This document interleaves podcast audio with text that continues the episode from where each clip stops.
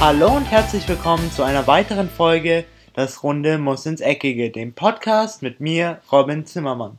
Hallo und herzlich willkommen zu einer weiteren Folge von meinem Podcast. Ich hoffe, euch geht es allen gut und ihr hattet alle eine gute und relativ entspannte Woche, egal ob ihr jetzt arbeiten wart oder noch zur Schule geht. Jetzt können wir uns ja auf jeden Fall, weil jetzt ja Freitag ist, können wir uns zum einen auf meinen Podcast freuen, aber wir können uns natürlich auch aufs Wochenende freuen und auf die Fußballspieler. Wir wissen ja alle, dass das eher sekundär ist und dass der Podcast natürlich das Schönste am Freitag ist. Nein, Spaß. Also, in der heutigen Folge möchte ich mit euch ein bisschen was über die Champions League Spiele Spiele, die am Dienstag und am Mittwoch stattgefunden haben, reden und auch ein bisschen meine Meinung zu den Spielen nächste Woche sagen und euch vielleicht auch so Art voraussagen, von wem ich glaube, dass der jetzt zum Beispiel den ersten großen Schritt in Richtung Viertelfinale machen kann. Dann als zweites Thema habe ich mir rausgesucht, ob der FC Bayern die Kaufoption von James Rodriguez ziehen sollte, warum es Sinn macht oder warum es vielleicht auch nicht Sinn macht. Als anderes Thema hatte ich mir dann noch überlegt, da es in, der, in letzter Zeit etwas hochgebauscht wurde in den Medien, dass wir vielleicht über ein potenziell neues System in der Bundesliga reden, was die Bundesliga vielleicht etwas spannender machen könnte. Und zum Abschluss der Folge, bevor wir dann noch über einen speziellen Vertrag von einem ganz großen Spieler reden, wollte ich heute eine Teamanalyse über den FC Bayern machen und schauen, was macht die Münchner aktuell in der Bundesliga so gut wie unschlagbar und wie, wie weit stehen ihre Chancen in der Champions League auf einen weiteren Titel. Zuallererst möchte ich mal jeden von euch fragen, hattet ihr auch so das schöne Gefühl oder diese, dieser kleine Gänsehautmoment, wenn ihr wieder die Champions League Hymne gehört habt? Also bei mir ist es zum Beispiel immer so, wenn ich mir immer Champions League Spiele anschaue, dann kriege ich immer Gänsehaut, wenn die Champions League Hymne erklingt, obwohl ich persönlich gesagt kein Wort verstehe außer Champions. Ich weiß nicht, ob einer von euch da mehr versteht als ich, aber ich verstehe da wirklich nur Champions. Naja, jetzt habe ich mir gedacht, fangen wir doch mal mit den Spielen an, die am Dienstag und am Mittwoch stattgefunden haben. Also am Dienstag hatten wir zum einen das Spiel Juventus Turin gegen Tottenham Hotspur und zum anderen auch noch das Spiel der FC Basel gegen Manchester City. Das Duell der alten Dame und Tottenham war auch im Prinzip eigentlich das Duell zwischen den zwei der besten Torjäger aktuell in Europa und zwar Gonzalo Higuain auf der Seite von Juventus Turin und Harry Kane auf der Seite von Tottenham. Das Spiel war sehr technisch geprägt, beide Vereine haben sich wirklich gut aufeinander eingestellt, doch trotz dessen konnte Juventus Turin schon in der dritten Minute durch den argentinischen Stürmer mit 1-0 in Führung gehen und in der neunten Minute konnten sie ihre Führung per Elfmeter wieder durch Gonzalo Higuain auch zum 2-0 ausbauen. Danach ließ sich die alte Dame, wie sie ja so schön genannt wird, etwas hängen und so konnten dann die Engländer noch vor der Halbzeit in der 44. Minute den verdienten 1 zu 2 Anschlusstreffer erzielen. In der zweiten Halbzeit kamen die Engländer dann immer besser ins Spiel und haben die alte Dame teilweise echt dominiert und auch hinten reingedrückt. Und schlussendlich kamen sie dann früh in der zweiten Halbzeit auch durch Eriksen, durch einen schönen Freistoß ins Torwart-Eck auch zum 2 zu 2 Ausgleich. Das war dann schlussendlich auch das Endergebnis und aus Sicht der alten Dame wäre dieses Unentschieden echt vermeidbar gewesen, denn hätten sie sich in der zweiten Halbzeit nicht so hängen gelassen, hätten sie oder wäre es absolut möglich gewesen, mit einem Sieg vom Platz zu gehen. Doch jetzt müssen die Italiener auf jeden Fall zittern, denn den Hotspurs reicht im Rückspiel schon ein 0 zu 0 oder ein 1 zu 1 und sie wären schon in der nächsten Runde. Aus Sicht der Tottenham Hotspurs ist es moralisch gesehen auf jeden Fall ein Sieg, denn wenn man nach 2-0 Rückstand gegen eine solche Abwehr wie Benatia Chiellini noch zu einem 2-2 kommt und somit auch noch zwei Auswärtstore erzielt, in Turin ist das auf alle Fälle oder kann man das aus Sicht der Hotspurs mit einem Sieg vergleichen. Im Gegensatz zu Juventus Turin, die jetzt dann natürlich zittern müssen, was das Einzug in das Viertelfinale angeht, konnte Manchester City, die in Basel gespielt haben, das Ticket zum Viertelfinale schon so gut wie lösen. Denn sie konnten in Basel einen 0 zu 4 Sieg und sind wir mal ganz ehrlich, also wenn Basel das noch drehen sollte, dann grenzt das wirklich an ein Wunder. Und ich persönlich glaube, dass sie auf jeden Fall so gut wie schon im Viertelfinale sind. Ich glaube, selbst wenn, um jetzt, ich will natürlich den Basel-Fans unter euch nicht zu nahe treten, aber ich glaube, selbst wenn die Manchester City mit ihrer B-Mannschaft auflaufen würden, würden sie trotzdem immer noch das Ticket ins Viertelfinale auf jeden Fall lösen. Das Spiel wurde von Anfang an von Manchester City dominiert, die in beiden Halbzeiten ungefähr 80% Ballbesitz hatten. Manchester City spielte von Anfang an zielstrebig nach vorne und konnte dann auch zählbar Suarez durch die zwei Tore von Gündogan, ein Tor von Aguero und Bernardo Silva mitnehmen und schlussendlich mit einem 4-0-Sieg vom Platz gehen. Dann weiter zum Mittwoch. Das war natürlich der Valentinstag, aber für alle Männer war es wahrscheinlich eher der Tag, an dem Paris auf Real Madrid traf. Das absolute Spiel der Superlative. Also ich muss sagen, ich hatte mich auf dieses Spiel schon zwei Wochen vorher auf jeden Fall wahnsinnig gefreut und das Spiel meiner Meinung nach hielt von Anfang an das, was es versprochen hat. Die ersten 20 Minuten war Real Madrid meiner Meinung nach etwas besser. Sie haben etwas besser ins Spiel gefunden, denn auch wenn es bei Real Madrid bekanntlich in der Liga aktuell nicht so gut läuft, Champions League können sie immer noch und vor allen Dingen Ronaldo kann Champions League immer noch. Aber in der 33. Minute ging dann doch Paris und zwar durch Rabiot 1-0 in der 33. Minute in Führung. Doch lange hielt diese Führung nicht, denn in der 44. Minute, wie ein Kommentator jetzt sagen, also ein Sportkommentator jetzt sagen würde, zum psychologisch richtigen Zeitpunkt, nachdem Toni Kroos an der Strafraumkante gefault wurde, konnte Ronaldo einen Elfmeter zum 1:1 verwandeln. In der zweiten Halbzeit übernahmen die Königlichen immer und immer mehr Kontrolle über das Spiel und konnten schlussendlich in der Schlussphase einen 3:1 Sieg erringen und zwar durch die Tore von Cristiano Ronaldo zum 2:1 und Marcelo zum 3:1. Jedoch auch wenn sich jetzt manche Paris-Fans vielleicht denken, das war's für uns, da muss ich auf jeden Fall euch widersprechen, denn ich glaube, trotz der 3 zu 1 Niederlage im Bernabeu hat Paris es schon letztes Jahr zum Beispiel in dem Spiel gegen Barcelona gezeigt, dass sie auf alle Fälle fähig sind, zwei Tore gegen eine Top-Mannschaft zu erzielen und was die Ausre äh, Auswärtsregel ja möglich macht, ist, selbst wenn Paris nur 2-0 gewinnt, werden sie trotzdem weiter, denn bei Torgleichheit zählen Auswärtstore doppelt. Heißt, sollten sie 2-0 gewinnen, wäre das schlussendliche Ergebnis 4 zu 3. Ich persönlich freue mich schon auf das Spiel, denn ich glaube, das wird auch genauso wie dieses Spiel wieder ein sehr, sehr packendes und spannendes Spiel. Denn ich bin mir sicher, dass Paris Saint-Germain trotz der 3-1-Niederlage in Madrid auf jeden Fall noch fest daran glaubt, dass sie weiterkommen können und beide Mannschaften auf jeden Fall top motiviert in diese Partie gehen werden. Also kreidet sie euch auf jeden Fall im Kalender an. Das zweite Spiel am Mittwoch bestritten dann noch der FC Porto und der FC Liverpool. Liverpool war vor dem Spiel die zweitstärkste Offensivkraft in der Champions League hinter Paris Saint-Germain und das haben sie auf alle Fälle Salah, Firmino und Mané zu verdanken, die auch in diesem Spiel und zwar gegen den FC Porto mal wieder gezeigt haben, warum sie jetzt die stärkste Offensivkraft in Europa sind. Mané hat hierbei zum Beispiel seinen ersten Dreierpack für Liverpool erzielen können und auch Salah und Firmino waren jeweils einmal erfolgreich. Schlussendlich, genau wie, das, wie Manchester City, denke ich, dass es persönlich an ein Wunder grenzen würde, wenn der FC Porto es noch schaffen würde, äh, das Ergebnis an der Enfield Road, wo wir alle wissen, dass die Atmosphäre eh besonders ist, wenn sie es da noch schaffen würden, das Spiel zu drehen. Von daher glaube ich, dass Manchester City und Liverpool auf jeden Fall schon das Ticket gelöst haben. Jedoch müssen Real Madrid und die alte Dame auf jeden Fall noch zittern, was das Weiterkommen in der Champions League angeht. Nächste Woche erwarten uns dann noch die Spiele zwischen dem FC Bayern und Istanbul und auch das meiner Meinung nach beste Spiel, was wir nächste Woche in der Champions League sehen werden. Das Spiel gegen Chelsea gegen den FC Barcelona. Ich glaube, dass dieses Spiel genauso wie das Spiel Real Madrid gegen Paris Saint-Germain ein absolutes Topspiel werden kann. Jedoch halte ich auch das Spiel der FC Bayern gegen Istanbul für einen absoluten Kracher, denn wenn man sich aktuell die Form von Istanbul anschaut und auch wie frech sie teilweise gegen gute Mannschaften spielen, glaube ich auch, dass dem FC Bayern da alles abverlangt werden kann und dass sie auf jeden Fall ihre beste Leistung an den beiden Tagen bringen müssen, um noch weiterzukommen. Die Hinspiele der Champions League im Achtelfinale werden dann noch durch die Partie Sevilla gegen Manchester United am nächsten Mittwoch abgerundet. Und obwohl viele Experten sagen, dass Manchester United für sie der klare Favorit ist, glaube ich persönlich, dass oder ich weiß, dass das ein sehr, sehr spannendes Spiel werden kann und wahrscheinlich auch werden wird. Denn Sevilla ist dafür bekannt, wenn sie gegen große Mannschaften, egal ob es in der Liga, zum Beispiel gegen Barcelona, Atletico Madrid, Valencia oder auch Real Madrid ist, dass sie immer ihre Topleistung abrufen und teilweise auch die großen Mannschaften mal ins Stolpern bringen können.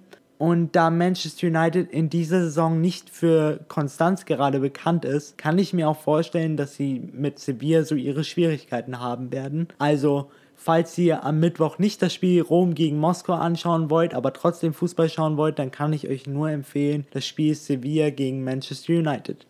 Der FC Bayern bereitet sich wahrscheinlich gerade nicht nur akribisch auf das Spiel gegen Istanbul nächste Woche vor, sondern auch eine, auf eine bevorstehende Verpflichtung von dem Kolumbianer James Rodriguez denn angeblich wollen die Münchner so schnell wie möglich die Kaufoption des 26-Jährigen ziehen und so ihn über 2019 hinaus an den Rekordmeister binden. Ich persönlich, wenn ihr mich nach meiner Meinung fragt, halte das für eine sehr, sehr, sehr, sehr gute Entscheidung, denn besonders in der Rückrunde hat man gesehen, wie wichtig der Kolumbianer für den FC Bayern werden kann und sogar auch schon ist. Für mich persönlich, seine Stärken sind auf jeden Fall seine Übersicht und sein Auge für den immer besseren, besser postierten Mitspieler. Jedoch, seitdem er zum FC Bayern gekommen ist, glänzt er nicht nur als Vorlagengeber, sondern auch als Torschütze. Es kommt zumindest mir so vor, denn als ich ihn damals immer bei Real Madrid gesehen habe, wurde er, was die Tore angeht, immer so ein bisschen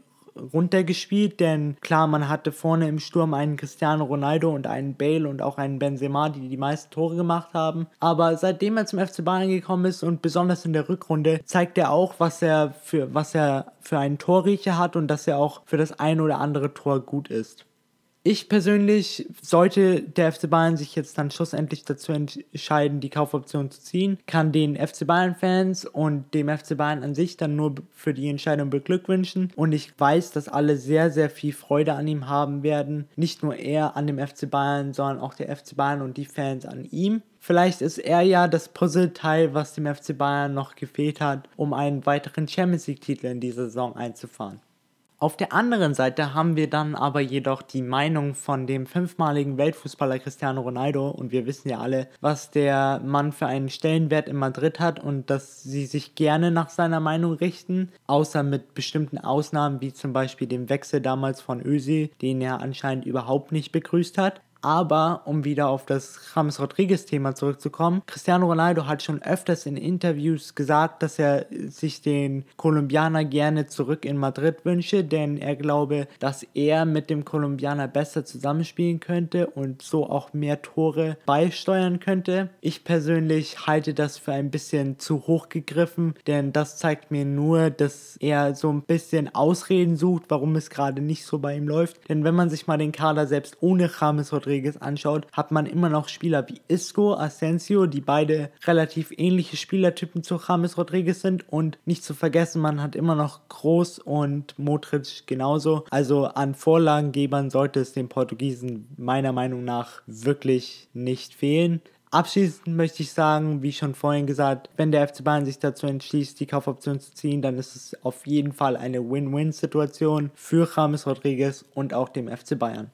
Sollte James Rodriguez über 2019 hinaus beim FC Bayern bleiben, dann könnte er auch einer der ersten Spieler sein, die vielleicht in dem neuen System der Bundesliga, was vielleicht mit einem großen vielleicht eingeführt werden sollte, könnte er einer der ersten sein, die in diesem System spielen ich weiß, schöne Überleitung, oder? Also wenn ihr mal Ideen für Überleitungen braucht, dann müsst ihr nur bei meinem Podcast vorbeischauen und da kriegt ihr immer gute Überleitungen. Aber nein, Spaß. Also die Rede ist von einem sogenannten Playoff-System, wie es in der MLS ausgeführt wird. Für manche von euch, die jetzt nicht wissen, was oder was es mit diesem Playoff-System aus sich hat, werde ich das mal kurz ein bisschen erklären. Also es gäbe weiterhin eine Liga und weiterhin ein Tabellensystem, also weiterhin 34 Spieltage, wo jede Mannschaft gegen jede Mannschaft mindestens zweimal spielen würde. Doch dann am Ende der Saison, wer auch immer ganz oben steht, wäre nicht schlussendlich Meister, sondern dann würden die ersten acht Mannschaften, also Platz 1 bis 8, gegeneinander in einem sogenannten Playoff-System spielen. Heißt Viertelfinale, Halbfinale und dann auch Finale Finale, jeweils Hin- und Rückspiel, außer im Finale gäbe es nur ein, ein Spiel. Und damit wollen die meisten Verantwortlichen, also viele Trainer, Sportdirektoren, erreichen, dass die Dominanz ein bisschen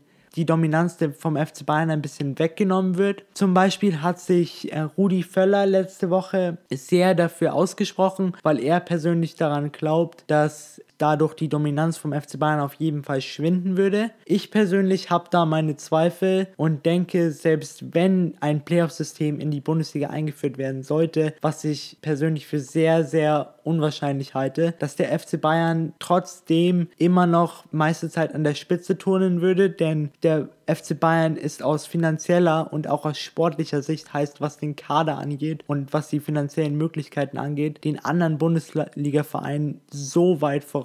Selbst Leipzig mit Matuschitz oder auch der BVB, die jetzt lange seit langer Zeit gute wirtschaftliche Arbeit leisten können, da einfach noch nicht mithalten. Von daher würde ich persönlich an dem alten System festhalten und ein, man müsste einfach den, das müsste einfach den anderen Vereinen noch mehr Ansporn geben, um noch besser zu werden, um vielleicht irgendwann mal in zwei oder drei Jahren den FC Bayern auch mal zu kriegen. Ich meine, der FC Bayern besteht auch nur aus Menschen und Menschen machen Fehler. Von daher kann es auch gut sein, dass der FC Bayern nächste Saison, dass es bei ihnen überhaupt nicht läuft und dann steht zum Beispiel wieder Borussia Dortmund oder Leipzig oder auch Wolfsburg, Leverkusen, Schalke an der Spitze und dann beschwert sich wieder wieder keiner. Von daher, meiner Meinung nach, sollten wir an diesem äh, System, was wir aktuell haben, auf jeden Fall festhalten.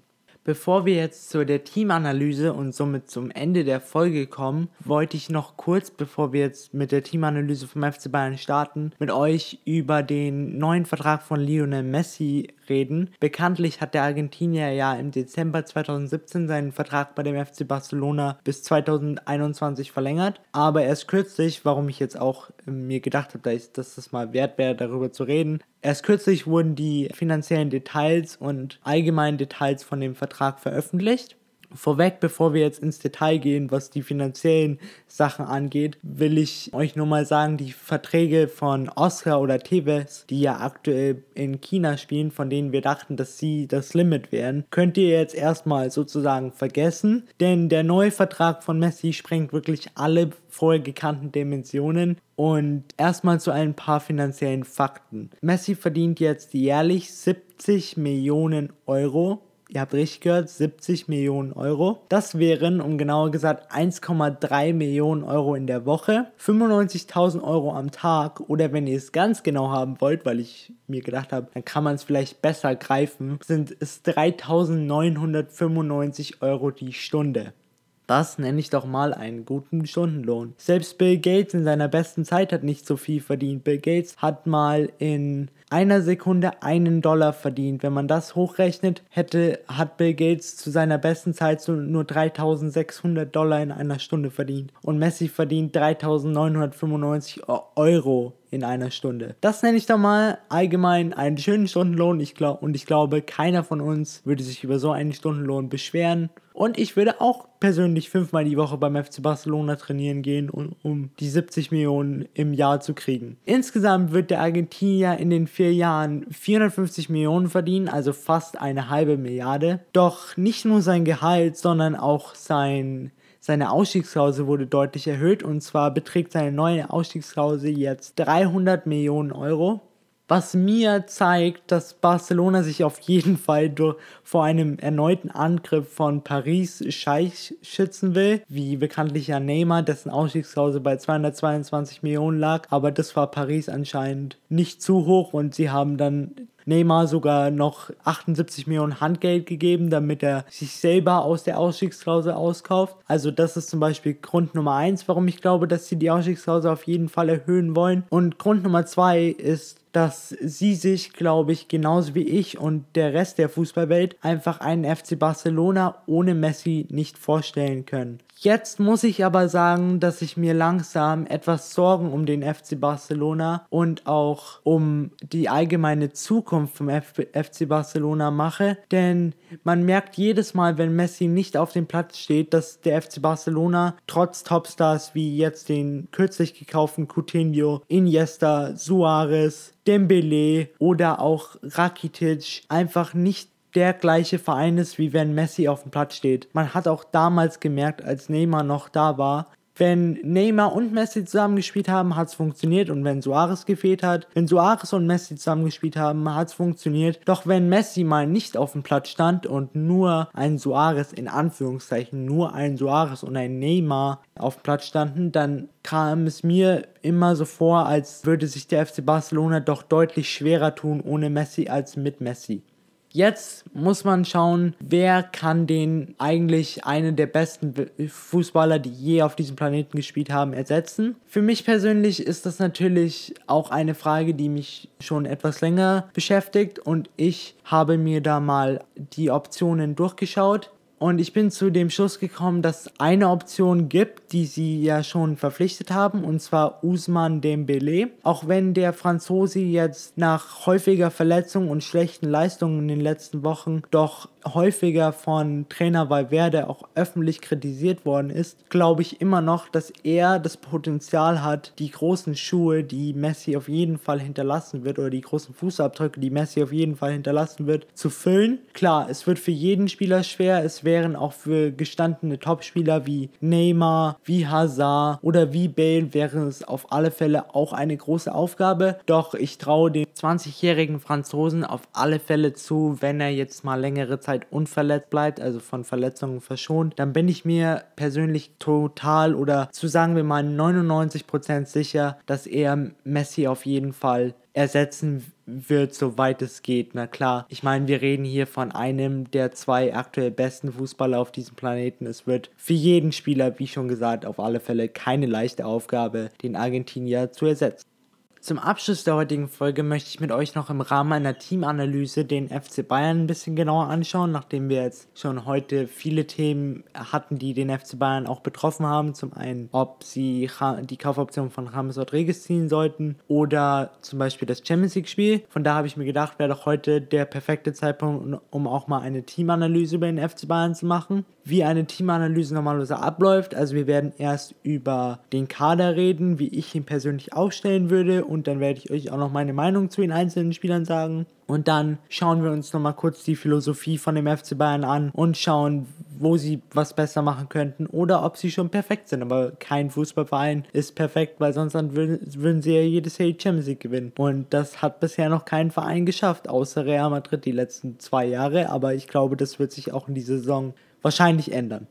Beginnen wir doch mal mit der Startformation. Also ich würde persönlich dem FC Bayern in einem 4-3-3 aufstellen mit äh, vier Verteidigern, drei Mittelfeldspielern ungefähr auf der gleichen Höhe, wobei sich der mittlere wahrscheinlich auch bei gegnerischem Ballbesitz etwas weiter zurückziehen sollte und eher auf die Sechserposition und vorne dann mit drei Offensiven, heißt zwei Außenstürmern und einem zentralen Stürmer. Und jetzt fangen wir doch mal an mit dem Kader. Also im Tor haben wir die absolute Nummer 1, wenn er fit ist, Manuel Neuer. Da gibt es eigentlich keine Diskussion. Immer wenn er spielt, obwohl er jetzt schon sehr, sehr lange verletzt ist wegen seinem Fuß, ist er trotzdem immer noch absolute Weltklasse. Doch auch Sven Ulreich, sein Ersatz, hat sich jetzt vor allem in der Hinrunde und auch in der Rückrunde als echten Glücksgriff oder als echten würdigen Ersatz für Manuel Neuer entpuppt, denn er zeigt, seitdem der deutsche Nationalkeeper nicht mehr zur Verfügung steht, was in ihm steckt und ich muss sagen, er macht wirklich keinen schlechten Job und teilweise die Paraden, die er zeigt, die erinnern mich ein bisschen an Manuel Neuer, das muss ich schon zugeben.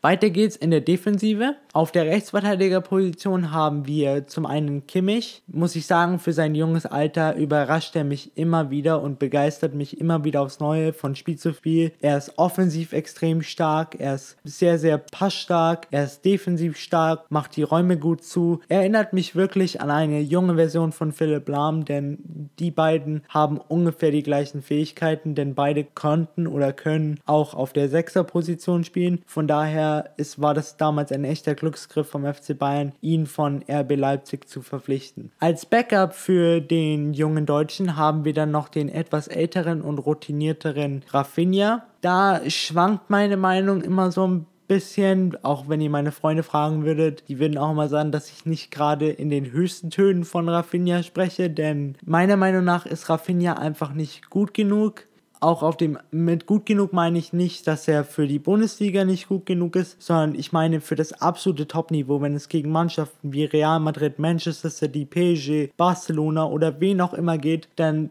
glaube ich, sollte Kimmich ausfallen, wäre er kein würdiger Ersatz. Von daher würde ich dem FC Bayern raten, da vielleicht mal irgendwann, weil Rafinha auch nicht mehr jünger wird, sich vielleicht nach einer jüngeren und talentierteren, aber doch auch älteren Version als Kimmich umzuschauen, sodass es keine Konflikte gibt, wer jetzt Stammspieler ist und wer kein Stammspieler ist. Auf der Innenverteidigerposition hat der FC Bayern dann viele Optionen. Gott sei Dank endlich mal, nachdem die FC Bayern-Fans seit ungefähr drei Jahren nach äh, neuen Innenverteidigern gefragt haben und der FC Bayern endlich im Sommer aktiv wurde. Und zwar haben sie im Sommer Niklas Süle für 20 Millionen verpflichtet von TSG Hoffenheim. Und zum anderen stehen dann auch noch Mats Hummels und Jerome Boateng zur Verfügung. Beide absolute Weltklasse. Für mich auf dem Blatt Papier eine oder wenn nicht sogar die beste zentrale Defensive, die es aktuell in Europa gibt. Denn auch, wir haben auch gesehen, zum Beispiel im, Le im letzten Jahr, als es zum Rückspiel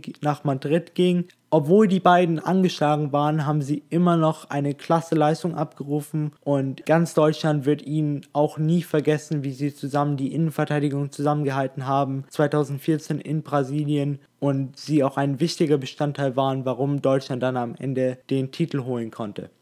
Auf der Linksverteidigerposition haben wir den absolut Weltklassen David Alaba, der aber im letzten Jahr unter Carlo Ancelotti auch so seine Probleme hatte, aber seitdem Heinkes wieder zurück ist, blüht auch er wieder auf, so wie die gesamte Mannschaft eigentlich. Also er ist meiner Meinung nach gesetzt und ich hoffe, dass Bayern noch sehr, sehr lange an ihm festhält und ihn trotz der Gerüchte vom FC Barcelona auf jeden Fall nicht abgeben wird. Und ich kann auch jetzt alle FC Bayern-Fans beruhigen. Ich kann mir wirklich nicht vorstellen, dass sie ihn abgeben würden, egal für welchen Preis. Auf der Backup-Position als Linksverteidiger haben wir dann noch Juan Bernat. Da habe ich so genau das gleiche Problem wie auf der Rechtsverteidigerposition. Bei Juan Bernat ist auch für mich erneut keine Weltklasse. Hat man zum Beispiel im Jahr 2015 gesehen, falls sich manche von euch noch erinnern. Da hat Bayern gegen Barcelona im Halbfinale gespielt und im Hinspiel in Barcelona fiel David Alaba aus. Also musste Juan Bernat ran und er wurde echt auch wenn es gegen Messi war, aber er wurde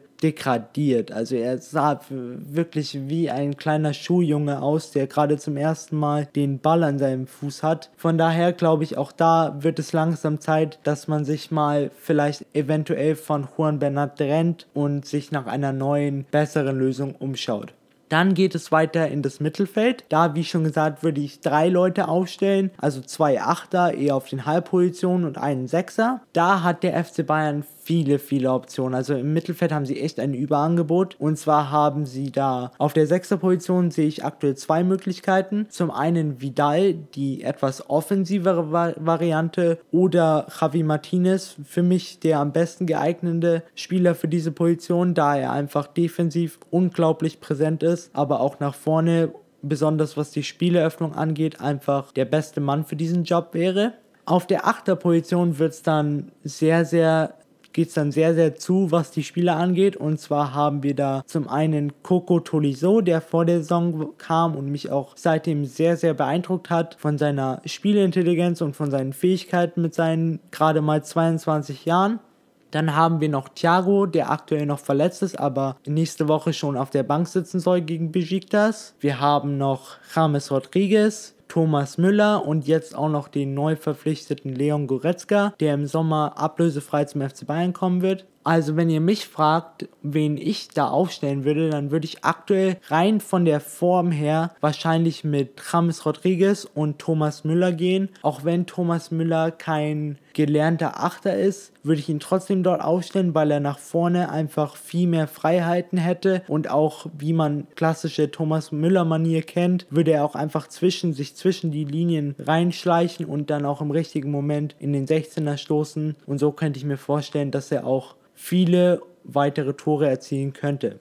Vorne wird es dann, kann ich eigentlich den Sturm, auch wenn er jetzt schon etwas ins Alter gekommen ist, immer noch nur als Weltklasse bezeichnen. Auf der rechten Seite haben wir Ian Robben. Für mich einer der besten Außenspieler. Wenn da nicht Messi wäre, dann wäre er für mich der mit Abstand beste. Im Sturm haben wir Robert Lewandowski. Auch für mich persönlich muss ich sagen, auch wenn manche immer sagen, Soares ist besser, aber für mich ist einfach Lewandowski der komplettere und spielintelligentere Stürmer, weil auch wenn das jetzt vielleicht blöd klingt, aber neben Messi sieht jeder andere Stürmer gut aus. Da könnte man auch mich hinstellen und da würde man auch denken, oh, der spielt aber richtig gut Fußball, wobei ich überhaupt keinen Fußball spielen kann. Also bleibe ich lieber beim Reden über den Fußball. Ja, genau. Also wir haben einen absoluten Weltklasse-Spieler vorne im Sturm beim FC Bayern. Und auf der linken Seite haben wir dann noch Ribéry, der jetzt auch schon etwas ins Alter gekommen ist, aber auch seitdem Jupp Heynckes wieder da ist, blüht auch der äh, Franzose wieder auf. Und als Backup haben wir da dann noch für mich den besten jungen Spieler, den es aktuell in Europa gibt. Und zwar Kingsley Coman, der immer und immer wichtiger für den FC Bayern wird, immer und immer mehr Torvorlagen liefert, auch Tore. Er hat sich definitiv in seinem Abschluss verbessert und auch in seiner kompletten Spielweise. Er ist intelligenter geworden, er ist auch ruhiger geworden, meiner Meinung nach. Von daher auf der linken Seite muss sich der FC Bayern für die, so für die Zukunft überhaupt keine Sorgen machen. Auf der rechten Seite sieht es dann schon etwas anders aus, weil da hat man ja wie gesagt nur Arjen Robben. Von daher sollte man sich da langsam auch nach einer jüngeren Version umschauen. Wie ich zum Beispiel in früheren Folgen schon mal geäußert habe, gäbe es da Optionen wie Gelson Martins von Sporting Lissabon, aber auch Yannick Carrasco, der zwar linker Mittelfeldspieler wäre, aber nachdem Coman ja auch rechts spielen könnte, sollte sich der Belgier von Atletico Madrid dazu entschließen, sich den München anzuschließen, dann könnte ich mir vorstellen, dass er auf links spielt und Coman auf rechts oder eine ganz junge und perspektivisch gute Option wäre auch noch Justin Kluivert, der in der Wintertransferphase mit RB Leipzig in Verbindung gebracht wurde, denn ich glaube, dass er wirklich großes Entwicklungspotenzial hat und ich bin mir ziemlich sicher, dass er sich bei einem großen Verein in den nächsten ein oder zwei Jahren sowieso, dass er sich einem großen Verein in den nächsten ein oder zwei Jahren sowieso anschließen wird. Und warum sollte es dann nicht der FC Bayern sein? Ich meine, sie brauchen einen neuen Recht Außenbahnspieler und ich finde, Justin Kluivert wäre auf alle Fälle eine gute Option und eine Option, über die man mal nachdenken sollte.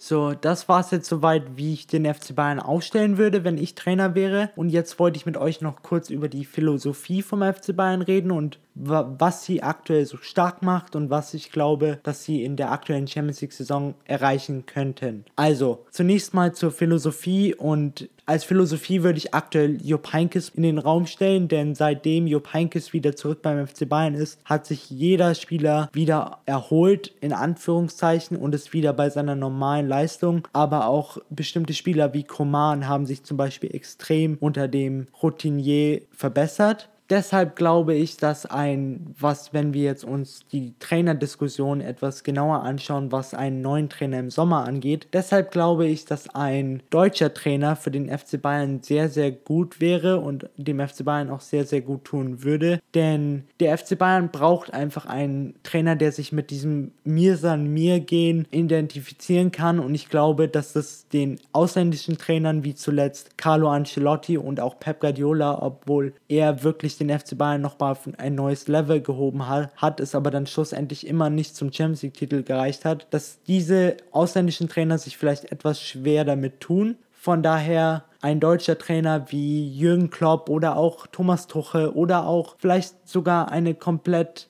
vielleicht aktuell nicht so wirklich denkbare Lösung wie einen Nico Kovac oder einen Nagelsmann würde ich persönlich für die beste Lösung halten. Aber wenn wir jetzt mal in der Gegenwart bleiben, dann der FC Bayern mit dem aktuellen Kader, den sie haben und auch mit dem aktuellen Spirit, der aktuell gerade in der Mannschaft herrscht, dass sie wirklich Großes in dieser Saison erreichen können. Und mit Großes meine ich nicht nur, dass sie schon sicher die Bundesliga gewinnen werden, aber dass auch der Pokal, obwohl da immer noch Vereine wie Schalke oder Leverkusen drin sind, gewinnen werden. Und ich glaube, was jetzt wahrscheinlich die meisten FC Bayern-Fans unter euch extrem glücklich machen werde, dass, die F dass der FC Bayern auf alle Fälle einer der drei Top-Garanten Garanten für den oder Top-Favoriten für den Champions League-Titel dieses Jahr sind. Mit dem FC Bayern sehe ich da noch persönlich Manchester City, die aktuell einfach in einer Wahnsinnsform sind mit Pep Guardiola und auch den FC Barcelona. Das sind für mich so die drei Mannschaften, die es unter sich ausmachen werden. Aber nachdem der FC Bayern gerade so gut drauf ist und die Stimmung in der Mannschaft angeblich so gut ist, erinnert mich das schon sehr an das Jahr 2013, wo Jupp Heynckes mit dem FC Bayern das Triple geholt hat. Von daher, ich könnte mir gut vorstellen, dass es auch dieses Jahr zu mehr als nur zwei Titeln reichen könnte. Ja, da suche ich mir am Anfang der Folge, als ich mir mein Skript zusammengeschrieben habe, nur fünf Themen raus und trotzdem rede ich über eine halbe Stunde. Mai, ich hoffe, es hat euch auf jeden Fall gefallen und es war informativ wie immer. Vorweg, bevor ich jetzt den Podcast oder die heutige Podcast-Folge beende, möchte ich euch noch kurz erzählen, dass mein Podcast jetzt auch auf dieser verfügbar ist. Für manche von euch, die dieser vielleicht nicht kennen. Das ist genauso wie Spotify, nur ein anderer Anbieter. Also, und für die von euch, die dieser schon haben und für die von euch, für die es vielleicht einfacher wäre, den Podcast über dieser anzuhören, jetzt könnt ihr das auf jeden Fall tun, wenn ihr einfach auf eure dieser App klickt und dann das Runde muss ins Eckige eingebt, dann sollte mein Podcast auf jeden Fall auf eurem Bildschirm erscheinen. Ja, ich hoffe, ihr habt auf jeden Fall ein schönes Wochenende und schaut euch möglichst viele Fußballspiele an und genießt sie natürlich auch. Und dann starten wir am Montag mit einer weiteren Folge von Das Runde muss ins Eckige, frisch und ausgeruht in die neue Woche. Ich bin damit raus, habt ein schönes Wochenende und ciao! Und das war's auch schon wieder mit einer weiteren Folge Das Runde muss ins Eckige, dem Podcast, wo ihr alles rund um König Fußball kompakt auf die Ohren bekommt.